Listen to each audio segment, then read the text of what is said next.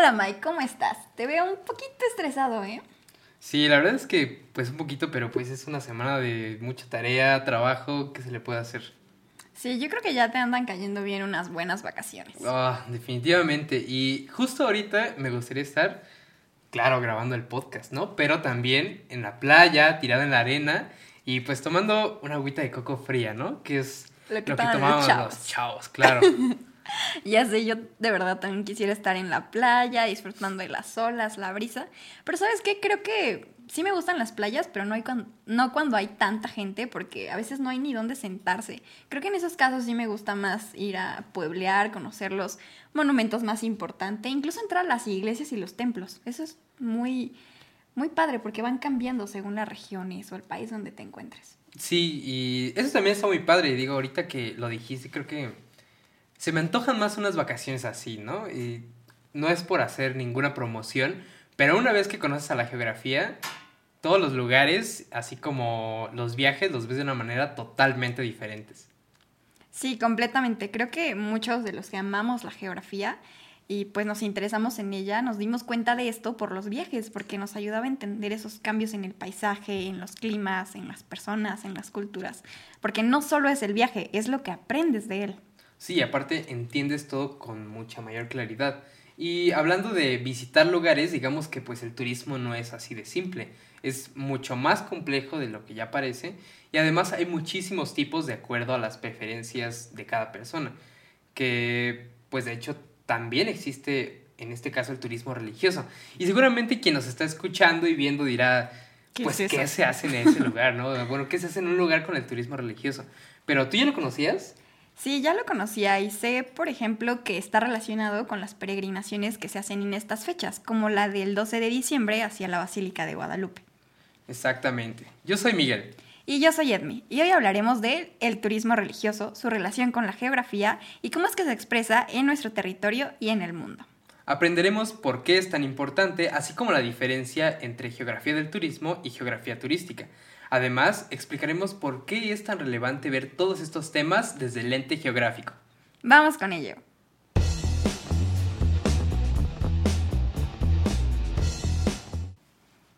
Oye, pero me quedé súper picado con esto que hablábamos del turismo religioso, porque de por sí ya había escuchado mucho de este, pero ¿cómo crees que podamos definirlo de una manera más concreta? Creo que vamos un poquito rápido. Primero hay que hablar de qué es el turismo. Exactamente. Y bueno, podemos decir también que el turismo es una actividad económica del sector terciario con un origen relativamente reciente. Y de hecho se define como las actividades de las personas que viajan y permanecen en lugares fuera de su entorno común o donde residen, por no más de un año. Y esto puede ser por diferentes motivos, ya sea por trabajo, por ocio, por diversión. Y estos van a ser los motivos que determinen cuál va a ser el tipo de turismo que la persona practique. Es decir, las personas que tienen derecho al descanso se movilizan o se desplazan voluntariamente hacia los lugares que desean, o hacia diferentes lugares. Y por ejemplo tenemos uno ya bien conocido, que es el turismo de sol y playa, donde hay muchísima gente y a esto lo podemos denominar como uno de los turismos de masas.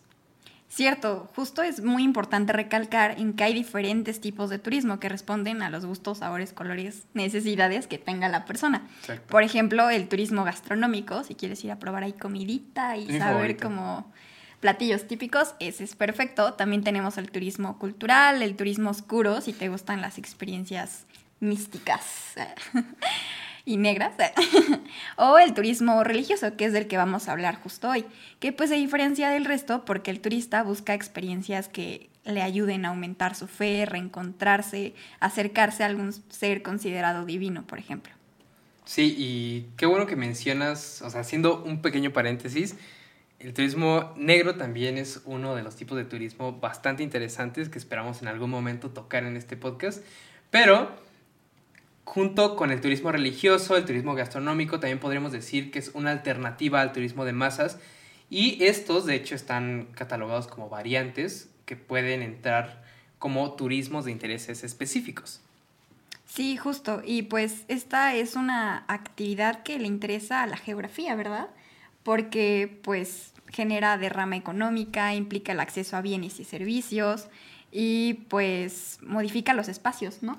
Exactamente, tenemos que considerar que la actividad turística también es una actividad que modifica el espacio, pero que se va a poder reflejar en el paisaje, ¿no? Porque origina impactos y reestructuraciones o cambios, por así decirlo, que pueden verse reflejados o tener efecto en los ámbitos económico, social, cultural, pero hasta ambiental. Justamente porque el turismo pues hace uso de elementos naturales y culturales. Por ejemplo, en el caso del turismo religioso, este no termina solamente con visitar algún convento, alguna iglesia. En realidad, pues se necesita de dotar del el lugar que se va a visitar de hoteles, de infraestructura, exacto, como pues carreteras también, porque es importante que haya una buena conectividad. Sí, y también podríamos decir que este tipo de turismo es cada vez más y más demandado, ¿no? Porque pues así también como se va diversificando el turismo, también se van diversificando el origen de los, de los turistas. Pues las creencias religiosas tienen tanto peso que hay muchas personas que viajan hasta otro continente para formar parte de esas experiencias. Claro, y creo que es un buen momento para introducir y decir que la geografía del turismo o geografía turística es la que se encarga de estudiar esto, porque sí es lo mismo, ¿no? No, definitivamente no. Son conceptos de hecho bastante diferentes y podríamos hablar que el estudio de estas interacciones pues se refieren a la geografía del turismo y es una rama de la geografía que se dedica a explicar la expresión de la actividad turística en el territorio. Es decir, puede estudiar todas las estructuras o relaciones que puedan derivar de esta actividad económica. Y de hecho, pues todos estos estudios se fundamentan en las bases teóricas de la geografía humana. Ah, con razón. Sí, ya recordé. La geografía turística es entonces la que se encarga de estudiar eh, o crear las estrategias necesarias para atraer la mayor cantidad de visitantes y comercializar estos recursos turísticos, porque su objetivo final es obtener el mayor beneficio económico posible. Exactamente. Y bueno, todo esto, pues ya hablamos de qué es eh, la geografía eh, turística, la geografía del turismo, qué es el turismo religioso. Y ahora vayamos con Alondra y Fausto, quienes nos tienen preparada una cápsula con el investigador Enrique Propín, quien ha dirigido varias de sus investigaciones al turismo religioso. Así que vamos allá.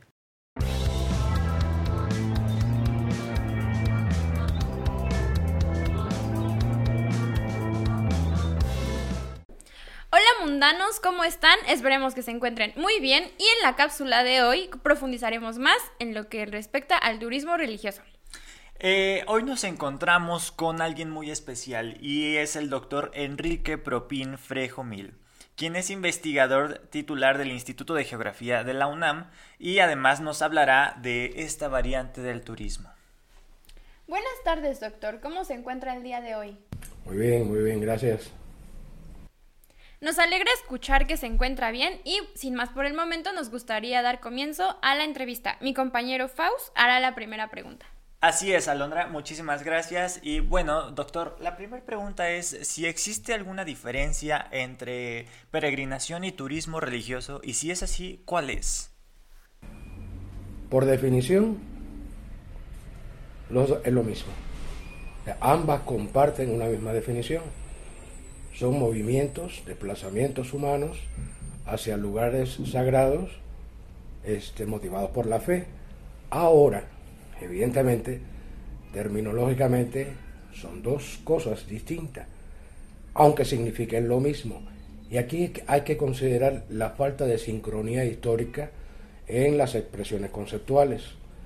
Mientras que peregrino, peregrinación, son expresiones este, antiguas, vienen del latín, peregrino, extranjero, que se mueve de su lugar de origen buscando un, sitio eh, sagrado. Este, turismo, turismo religioso, son expresiones que se consolidan conceptualmente en el siglo XX.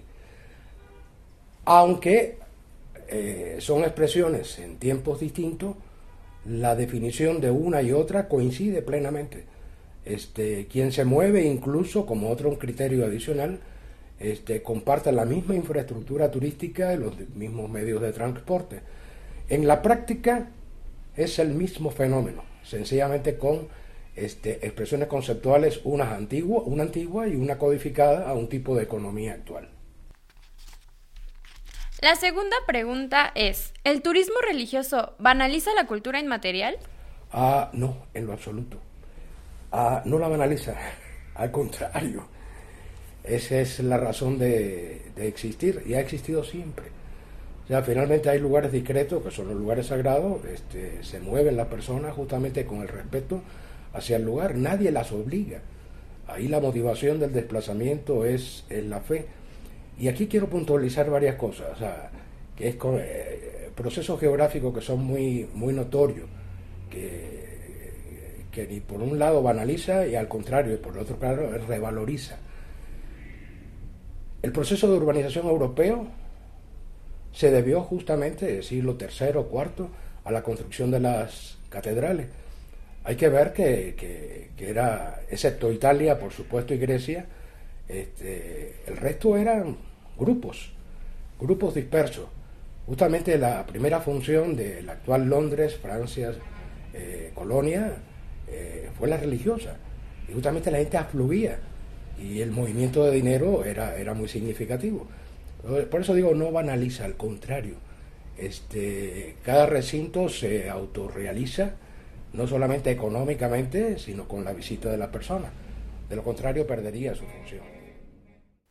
Bueno, ahí lo tienen y pues también la tercera pregunta es, a diferencia de las otras variantes del turismo, ¿el turismo religioso requiere de la misma promoción?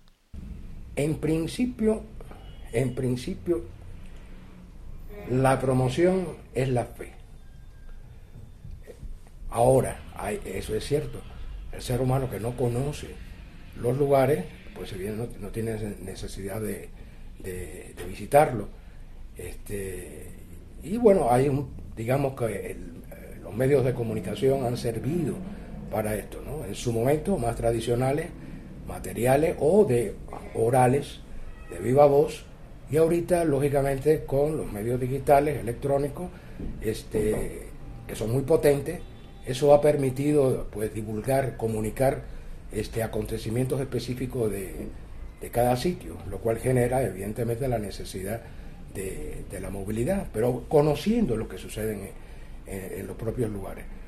Ah, por, en principio la iglesia no tiene la función de, promoción, este, pero sí de comunicación y justamente de la comunicación y el conocimiento, repito, uno de viva voz, otra la transmisión generacional, este, es lo que propicia las grandes movilidades y la atracción de los distintos lugares. La siguiente pregunta es, ¿qué es el magnetismo espiritual y por qué es importante estudiarlo dentro de la geografía del turismo? Uy, es uh, buena pregunta, muy buena pregunta. A tal punto de que la respuesta a esta pregunta que ahora comentaré pone en crisis la propia definición de turismo este, ah, religioso y, e incluso de peregrinación. ¿Qué se entiende como lugar sagrado con magnetismo espiritual? Son lugares donde se han registrado acontecimientos de carácter sobrenatural. Hay una tipología muy amplia de acontecimientos sobrenaturales. En primer término son las apariciones físicas de Jesús, Dios, María, santos, arcángeles, asociado a apariciones de, ellos, a veces eh, aparecen este, imágenes asociadas, como en el caso de Guadalupe, la tilma, después de cinco apariciones, eh, aparte la tilma. En el caso de Lourdes, Ocotlán, eh, Nuestra Señora de los Ángeles en Costa Rica, es apariciones de la Virgen, pero también el manantial de agua milagrosa. Y bueno, hay un sinfín de tipos concernientes a imágenes construidas por el ser humano que cambian de color, reaccionan, etc. Estos lugares, estos lugares son los que han generado en la literatura la necesidad de conformación de tipologías de visitantes. porque La definición tanto de eh, peregrino como de turista religioso es el que se desplaza motivado por la fe a sitios sagrados. No obstante, en estos lugares concurren creyentes y no creyentes. Ah, son los que marcan la mayor movilidad de, turismo religioso en, el mundo. Este, y los no creyentes, incluso inspirados por este, la curiosidad o por la experiencia personal. y de ver también las expresiones de religiosidad de los que visitan estos lugares. La quinta pregunta es, ah, ¿cuáles son los factores que ha impulsado la demanda del turismo religioso en los últimos años? Pues en verdad, verdad, verdad, verdad, me cuesta trabajo responder en particular los últimos años, porque son los factores que han existido absolutamente siempre. El ser humano, bueno, claro, se acentúa ante, y eso es uno de los atributos del turismo religioso, en los periodos de crisis, cuando ya el ser humano ya pierde esperanza de soluciones a través de, factores humanos, pues acude justamente a, su creencia. Y de ahí se genera la, necesidad del, del, movimiento, del, desplazamiento. Este, eso se ha comprobado, se ha comprobado. En periodos de crisis, por ejemplo, el, boom del turismo religioso en los últimos años fue la destrucción de las Torres Gemelas. Hubo dos segmentos del, mercado turístico, todos se vinieron abajo, excepto dos, el de crucero y el turismo religioso. Evidentemente, este, ante situaciones de emergencia, este, emerge, e incluso ahorita, con la situación que, hemos vivido, que estamos viviendo, este, no se detuvo el turismo religioso, no hubo desplazamiento de personas, pero sin embargo surgió el turismo digital y las peregrinaciones virtuales. Y aunque no se desplacen personas, se desplaza conocimiento, información e incluso dinero. Este, y se ha mantenido la, la, movilidad. En situaciones desesperadas, el ser humano tiende a refugiarse justamente en sus creencias religiosas. Ok, la siguiente es, ¿qué importancia económica tiene en México la práctica del turismo religioso? Mucha, mucha porque es parte, es parte de la cultura este, material e inmaterial, espiritual del pueblo mexicano, que se reconoce con una muy singular espiritualidad, en ocasiones de rasgo sincrético, pero evidentemente eh, lo distingue, e incluso es un factor de atracción para los extranjeros. En trabajo que nosotros realizado el 12 de, diciembre en la Basílica con turistas extranjeros, este, un buen porcentaje, significativo porcentaje, de, los turistas extranjeros no solamente vienen por el acontecimiento sobrenatural, sino para observar las expresiones de religiosidad popular del pueblo mexicano. Y en un trabajo realizado también hace algunos años, nosotros identificamos 98 este, santuarios este, católicos con magnetismo espiritual en México. Y por supuesto no son los únicos, fueron los que pudimos documentar ya sea por medios electrónicos o directamente en campo, lo cual significa que eso eh, gesta y potencialmente son puntos de, una acentuada movilidad. Los icónicos, evidentemente la Basílica de, Guadalupe, pero bueno, hay muchos otros. Este, Nuestra Señora de San Juan de los Lagos, el Señor de Chalma, Nuestra Señora de Juquila, este, el Niño de las Suertes, este, San Judas Tadeo, este, por, donde, por cualquier lado más incluyendo, sobre todo los del norte, los llamados santos populares, que de una u otra manera también tienen su historia de carácter milagroso. Son elementos de, un factor de atracción significativo, no solamente para la movilidad interna de, de los mexicanos, sino para el turismo este, internacional. Eh, la última pregunta, doctor. Ah, desde el ámbito institucional se ha impulsado el, turismo religioso y si es así, ¿ha traído beneficios? Me quedo con la última parte y después regreso a la primera. Beneficios sí. Evidentemente, este, recintos como lo señalado este, son elementos de, referencia no solamente para el turismo doméstico, sino internacional. Este, eso es es, vamos a llamarle notorio. Ahora, la promoción del turismo religioso. Por mucho tiempo estuvo ausente en los planes de desarrollo del turismo y en las estrategias de desarrollo. En realidad vino a aparecer en el último sexenio en forma explícita, ¿sí? turismo religioso previo a esto, este, se empezó a esbozar bajo la modalidad de turismo espiritual, pero como, religioso en sí, digamos que es en el, en el sexenio este, anterior. La iglesia tampoco este, asume de que no es su función la promoción, pero sí la comunicación. Y, sí ha desempeñado un papel importante desde el papado de Juan Pablo II. Él se instauró como parte de la pastoral de comunicación social, la pastoral de turismo religioso y como elemento de comunicación, las distintas pastorales de los, de incluso no, no solamente los santuarios, las parroquias, etcétera, sí hacen una labor, vamos a llamarle comunicativa, y eso es lo que ha permitido que se difundan algunas expresiones, sobre todo en el caso de los santuarios, con magnetismo espiritual, que se difunda justamente el hecho, el hecho sobrenatural de origen, que es el que gesta finalmente el factor de atracción eh, eh, de los seres humanos, aquí creyentes y no creyentes. No cabe duda, doctor, que todas sus respuestas enriquecen este programa. Yo aprendí mucho hoy. Yo también muchas de las cosas que mencionó no las conocía. Y finalmente, doctor, pues le agradecemos que se haya dado el tiempo de compartir su conocimiento con nosotros los mundanos. No, pues agradecerle. Agradecerle infinitamente que hayan tocado este, este tema que, que evidentemente marca, y es una marca sumamente importante en la cultura eh, mexicana. Mundanos, agradecemos que hayan permanecido con nosotros en esta cápsula y sin más por el momento, hasta la próxima.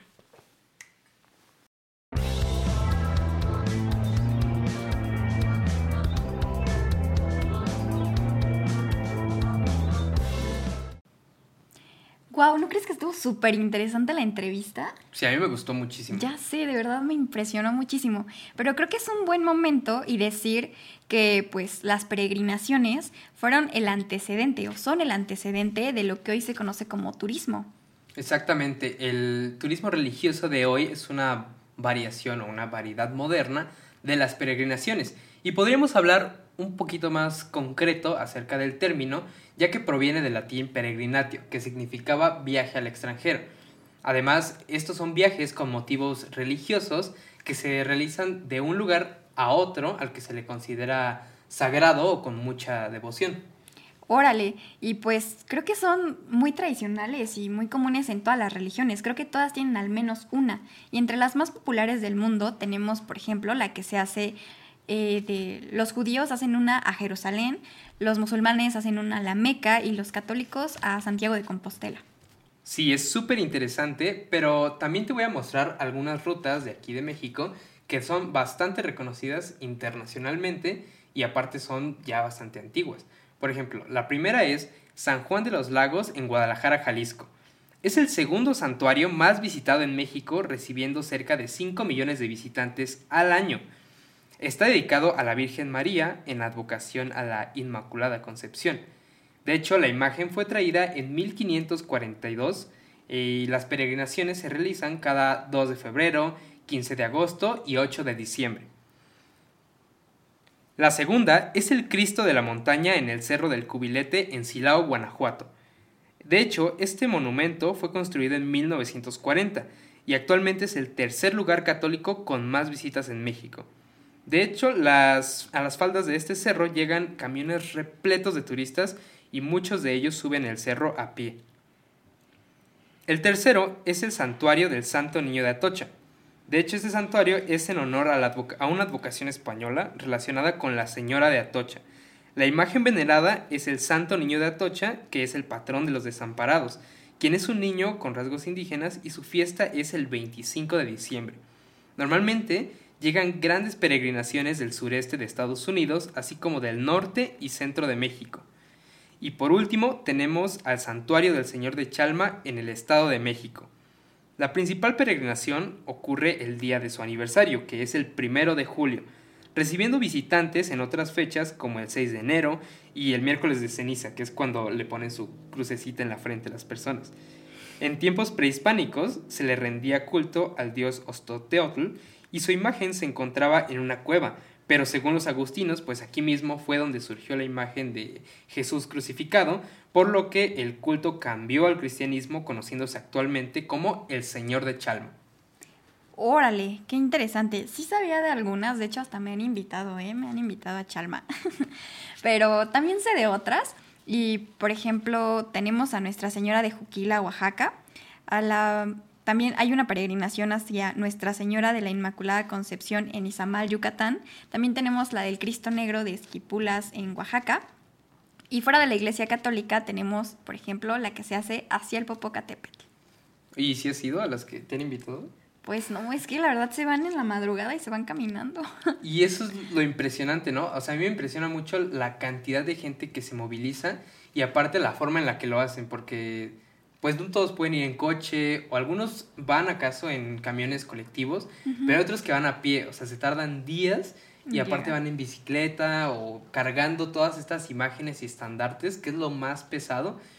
Pero pues tampoco podemos dejar pasar que viviendo en la Ciudad de México, Hay Pues, una súper importante sí, que no se nos está olvidando, ¿eh? Simplemente que pues le preparamos una cápsula especial. Y pues para esto vamos con Fausto y con Alondra que nos van a hablar de la Basílica de Guadalupe. vamos allá.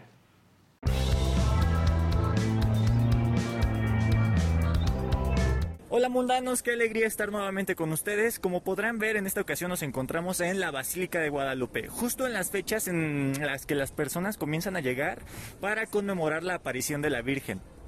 Estamos aquí para conocer más sobre los visitantes y sus recorridos. Acompáñenos. Vamos allá. Hola mundanos, en esta ocasión nos encontramos con Sandra Galván y pues nos hará el favor de responder algunas preguntitas sobre el turismo religioso aquí. Primero que nada, buenos días. eh, ¿De dónde nos visitan? de San Luis Potosí. De San Luis Potosí. Ah, ¿por qué, ¿Cuál es la razón o por qué es que ha venido aquí a la Basílica de Guadalupe? por un viaje que hicieron del trabajo. Un viaje del trabajo, ok. Ah, ¿Viene aquí nada más en estas fechas? Sí, ¿Ya lo hace como si fuera una tradición o lo hace recientemente? no, a veces tardo para venir. Ya tenía cuatro años que no venía. ¿Usted es turista o es este peregrina o es visitante? Nada más visitante. Visitante, ¿a qué medio de transporte utiliza para llegar aquí? Autobús. Autobús y ya llega directo a- aquí a la central de- del- del norte, ¿no? Eh, De aquí Ajá. en autobús y ya de aquí ya nos traen aquí a la basílica. ¿Quién nos trae? Es un transporte de turismo. Ah, un transporte de turismo, ok.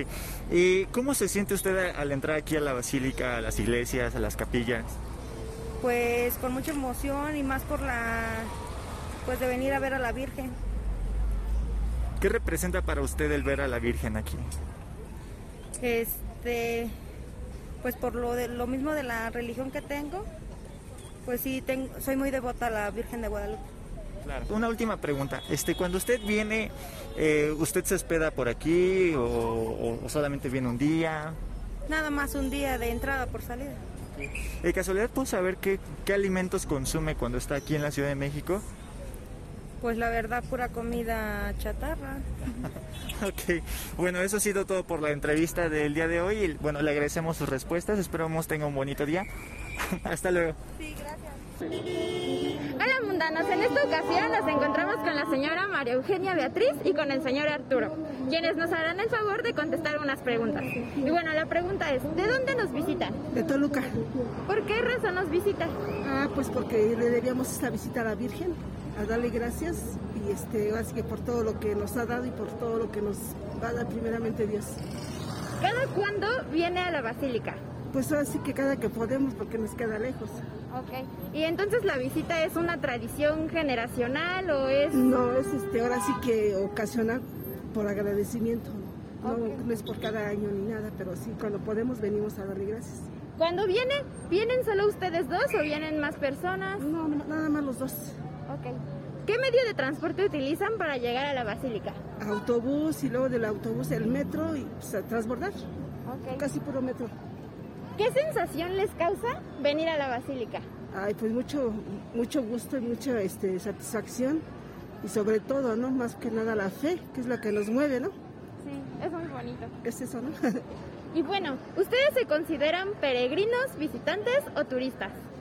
Eh, Visitantes y peregrinos, bueno, Sí. peregrinos no, porque no venimos con- con- en congregación, pero nada sí más venimos. venimos por visita, visita de, procuramos venir cada año, no hay fecha exacta, pero sí cada año.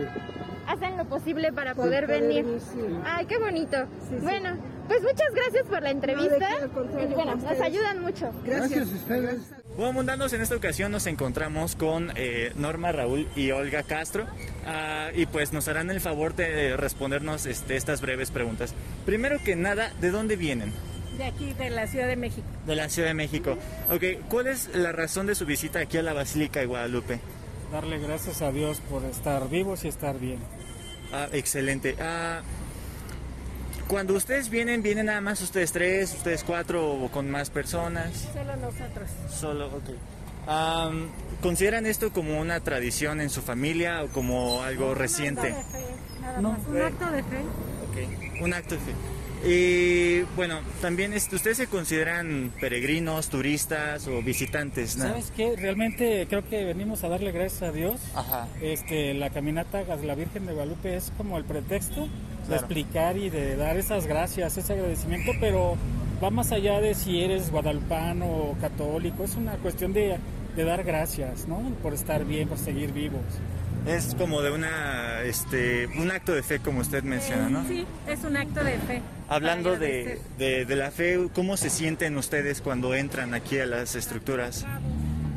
Gratificados, bien. Se siente, sí, se siente bonito venir a dar gracias. Porque es un año más. Bueno, yo a mi edad, es un año más que puedo venir a. Y caminando, ¿eh? Nos venimos caminando, así es que para mí es fabuloso. Poder llegar es lo que... Hasta que podamos llegar vamos a seguir viniendo. Ya cuando no se puede llegar ya también ahí te marca como un antes y un después, ¿verdad? Claro. Pero es como la voluntad de querer venir. Claro, claro. Sí, más allá de lo religioso, ¿eh? hasta eso, ¿eh? Es, es- bueno, yo así lo veo, no sé, mis hermanos. O sea, venimos a, da- a agradecerle por todas las bendiciones que nos da. Porque estamos aquí un año más, en efecto, y porque podemos venir caminando, ¿no? Que Sí. eso es lo importante. Como algo simbólico y un agradecimiento. Ah, ok.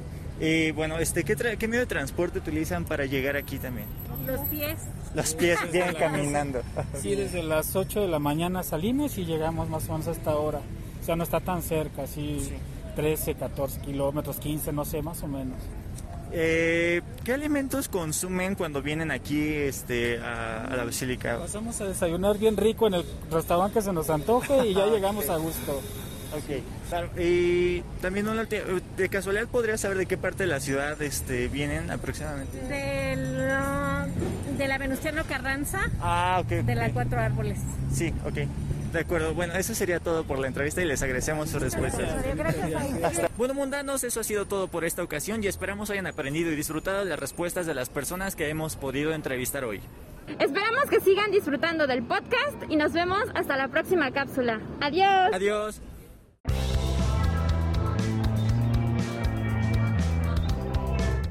Oye, impactada quedé con la cápsula, ¿eh? Y creo que todo esto me hace pensar que el turismo religioso no solamente es importante en México, sino que en toda América Latina. Y por cierto, me acabo de acordar que el año pasado fuiste a Colombia. ¿Habrás visto algo en relación a esto? Exactamente, el viaje a Colombia. Pues de hecho pues, ya fue uno de los últimos que se pudieron realizar. Y sí, de hecho tengo algo que nos sirve bastante bien para esta ocasión porque visité la Ruta de la Fe, Wow. que está constituida por 21 sitios religiosos, católicos por cierto, que son bastante atractivos para su visita. Órale, y ahorita que mencionas esto, me imagino pues es católica y recordé que las peregrinaciones católicas iniciaron en el año 313 y tuvieron como destino Roma y Tierra Santa. Y las peregrinaciones en honor a la Virgen María iniciaron entre el siglo V y VII, pero tuvieron su esplendor entre el siglo XIV y XVII. Uh, pues esto ya es muy, muy antiguo, pero ¿cómo podríamos diferenciar a un turista religioso de alguien que acude a un lugar por diversión o por trabajo, etcétera?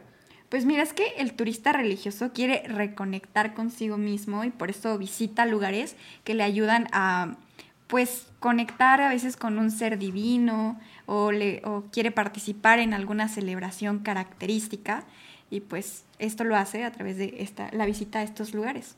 Sí, pues eso también demuestra que es un pilar muy importante para la cultura de una sociedad. Pero más allá también forma un cierto puente entre la persona y el espacio que le circunda, pues se crea también un vínculo entre los territorios que cada persona visita periódicamente. Sí, y esto en América es pues bastante fuerte. Hay cifras muy eh, relevantes en esta materia, pero ¿te imaginarás por qué? Pues bueno, también al ser un continente colonizado y evangelizado, pues tiene mucho sentido que las civilizaciones antiguas hayan, no sé, cambiado pues muchas culturas o costumbres que de hecho pues siguen vigentes hasta el día de hoy y su práctica pues es más popular en algunos lugares que en otros. Sí, yo creo que a esto sumamos que el cristianismo es la religión pues predominante en todo el mundo y también en América. Y de hecho investigando me encontré con un dato bien interesante y es que el 80% de los eh, santuarios en, el continente están dedicados a la Virgen María, son santuarios marianos. Exactamente. Y por ejemplo, trayendo un poquito al contexto a América del Sur, podríamos hablar, por ejemplo, del santuario de la Virgen Aparecida, que se encuentra en Brasil, que registra aproximadamente 7.8 millones de visitantes al año. O también se encuentra Luján, por ejemplo, que registra 5 millones de visitantes. Órale. Pero fíjate que México sí les dice como quítate que ahí te voy, ¿eh? porque como ya vimos, tiene por ejemplo lugares como la Basílica de Guadalupe que recibe alrededor de 18 millones. También tenemos a San Juan de los Lagos que recibe entre 8 y 9 millones, al Santo Niño de Atocha que recibe 2 millones, eh, Cristo Rey en Guanajuato alrededor de 1.5 y Juquila, Oaxaca, un millón. Wow, son muchísimos visitantes y eso quiere decir que el turismo religioso tiene bastante peso en nuestro país. Sí, y no es para menos, porque México tiene un gran acervo y una gran oferta para visitar. Tenemos alrededor de 84 catedrales y 196 iglesias y conventos. Wow, pues si tan solo nos remontamos al 2010, podríamos decir que el 84% de mexicanas y mexicanos pues eran católicos. Y esto solo podría ser superado por Brasil, que era quien más personas católicas tenía en todo el mundo. Sí, y seguro esto se debe a la colonización, pero esto me hace pensar en las antiguas prácticas que tenían las civilizaciones nativas. ¿Qué habrá pasado con ellas? Pues bueno, aquí ya estás tocando un tema que a mí me gusta mucho, pero que nos llevaría mucho tiempo explicar, que es el sincretismo religioso. ¿El sincre qué o cómo? Bueno, pues el sincretismo religioso eh, se define como la mezcla o fusión de dos o más culturas cuando hablamos de las prácticas religiosas. Y, por ejemplo, un, un ejemplo bastante común o bastante evidente sería la Virgen. Que se la Virgen de Guadalupe, ¿no? Ajá, exactamente que fungió también como una punta de lanza para el avance de la evangelización del antiguo pueblo mexicano. Órale, ¿y a esto cómo se le llama? Pues podríamos decirlo como la nueva era. Mm, ya, entonces pues esto implica más que la fusión de creencias y de filosofías. Y hablando de la nueva era, el otro día estaba viendo que uno de sus pilares es el gnosticismo, que recupera eh, los principios del cristianismo y del catolicismo y rinde, por ejemplo, culto a Quetzalcoatl. Bueno, eso sí, definitivamente no lo sabía, pero pues es un tema que podemos reunirnos para platicar en otra ocasión, que seguramente también te va a gustar mucho. Sí, completamente. Es más, yo pongo los cafés. Va, yo estoy dentro. Yo también. Y bueno, mundanos, hemos llegado al final de este episodio. Esperamos que les haya gustado muchísimo y que aprendan bastantes cosas. Así es. Escríbanos en los comentarios si han participado en alguna peregrinación o van a participar. Y pues acuérdense de darle like y compartir. Y nos vemos la próxima en Mundanos. Geografía en tus oídos.